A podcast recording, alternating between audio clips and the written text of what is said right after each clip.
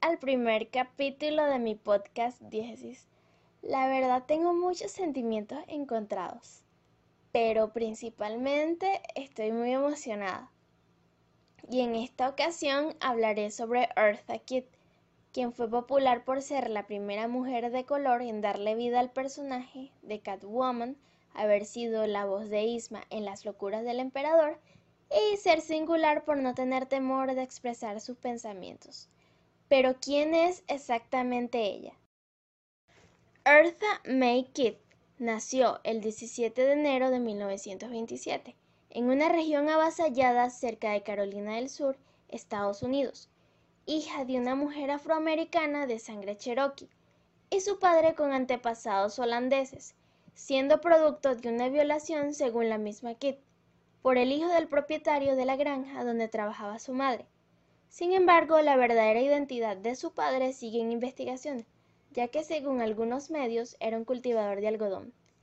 Posteriormente, tras la muerte de su madre, de quien se presume que fue un suicidio, a los ocho años de edad fue enviada a la ciudad de Nueva York para vivir con una tía, quien la había engañado diciéndole que era su madre, donde fue tratada de una forma abusiva.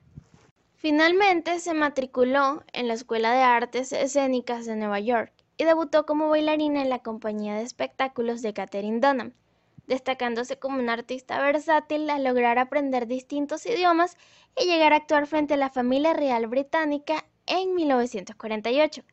Sin embargo, tiempo después, durante una gira en París, Eartha tuvo que dejar la compañía, ya que la señorita Dunham, quien era la directora, recelaba de las atenciones que le brindaban a la joven estrella pero esto no fue un obstáculo para que pudiera continuar con su vida artística, debido a que en aquel entonces el director Orson Welles estaba preparando una versión libre de El Doctor Fausto de Christopher Marlowe y buscaba quien interpretara el papel de Elena de Troya. Ahí fue cuando descubrió a Eartha cantando en un cabaret e inmediatamente supo que era la indicada para el papel protagónico ese mismo año. Por su parte, Wells la describió como la mujer más emocionante del mundo. En el año 1952 participó en dos canciones de un musical teatral que se titulaba New Faces y sería llevado al cine por la 20th Century Fox. Posteriormente protagonizó otro musical de Broadway, Shin Bonelli, siendo esta su segunda colaboración con Orson Welles. Fue en aquella ocasión fue vinculada de manera sentimental con él cosa que ella llegó a negar para la revista Vanity Fair en el año 2001. Finalmente, en el año 1958, Eartha rodó con Sidney Poitier The Mar of the Hawk y con Nat King Cole Steve Blues, convirtiéndose en una referente de la música jazz en el siglo XX, destacándose en el cine y espectáculos nocturnos. En 1964, Eartha colaboró en la apertura del teatro Circle Star en San Carlos, California, y reverdeció su fama al ser elegida para el papel de Catwoman en la serie televisiva Batman. Su elección se produjo para sustituir a Julie Newmar, pero debido a su piel oscura se cuenta que el público no la aceptó y apenas llegó a grabar tres episodios. Sin embargo, en el año 2004 se superó ese tabú racista con la elección de Halle Berry para la película Catwoman. A pesar de su rápida exclusión de la serie, Eartha se hizo muy conocida por su risa y por su rugido áspero. En 1968, Eartha vivió un serio revés profesional a raíz de un incidente durante un banquete en la Casa Blanca al que había sido invitada. Se cuenta que la esposa del presidente Lyndon B. Johnson preguntó a Eartha por su opinión acerca de la guerra de Vietnam, a lo que ella respondió, Ustedes están enviando a los mejores de este país a que les maten de un tiro. La primera dama rompió a llorar y Eartha fue tan duramente criticada que tuvo que mudarse a Londres. No fue hasta que cambió el arrendador de la Casa Blanca cuando el presidente Jimmy Carter le invitó a comer como muestra de disculpas por los errores pasados.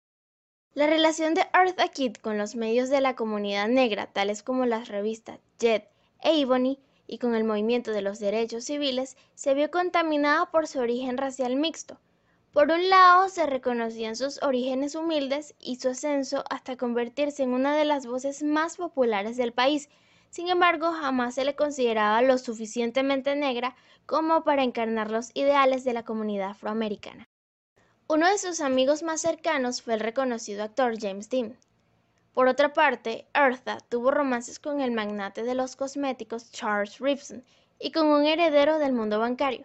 Su afición por el lujo y los hombres millonarios la llevaron a decir que era la primera material girl, antes de que Madonna hiciese famoso tal término en su canción de 1984.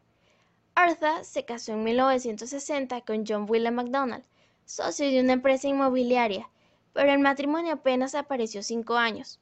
Juntos tuvieron una hija a quien le dieron el nombre de Kit McDonald. En sus últimos años de vida reapareció en el cine con la comedia Boomerang, protagonizada por Eddie Murphy en el año 1992 y a finales de esa década encarnó a la Bruja del Este en un montaje del Mago de Oz. Además de esto, en la década del 2000 participó en varios proyectos, tales como The Wild Party, Nine Cinderella, trabajos de locución para radio y doblaje de voces, interpretando a Isma, ganando así tres premios Annie. En agosto del 2007 fue imagen de la firma de cosméticos MAC y regrabó la canción Smoke Gets in Your Eyes, que fue colgada en la página web de dicha firma. Teniendo 80 años, aún coqueteaba con su audiencia y ronroneaba para los fanáticos de la nostalgia. Falleció a los 81 años la Navidad de 2008, a causa de un cáncer colorectal. Su hija, Kit Shapiro, siempre estuvo a su lado. Su único biógrafo, John Williams, señaló que la suya es la historia de una de las mujeres más singulares de su edad, una artista estadounidense negra que nunca permitiría verse reducida a un estereotipo racial, que siempre insistió en su individualidad. Y ese ha sido el capítulo de esta semana. No olvides seguirme en mis redes sociales, suscribirte, activar la campanita y comentar qué te ha parecido este podcast. ¡Chao!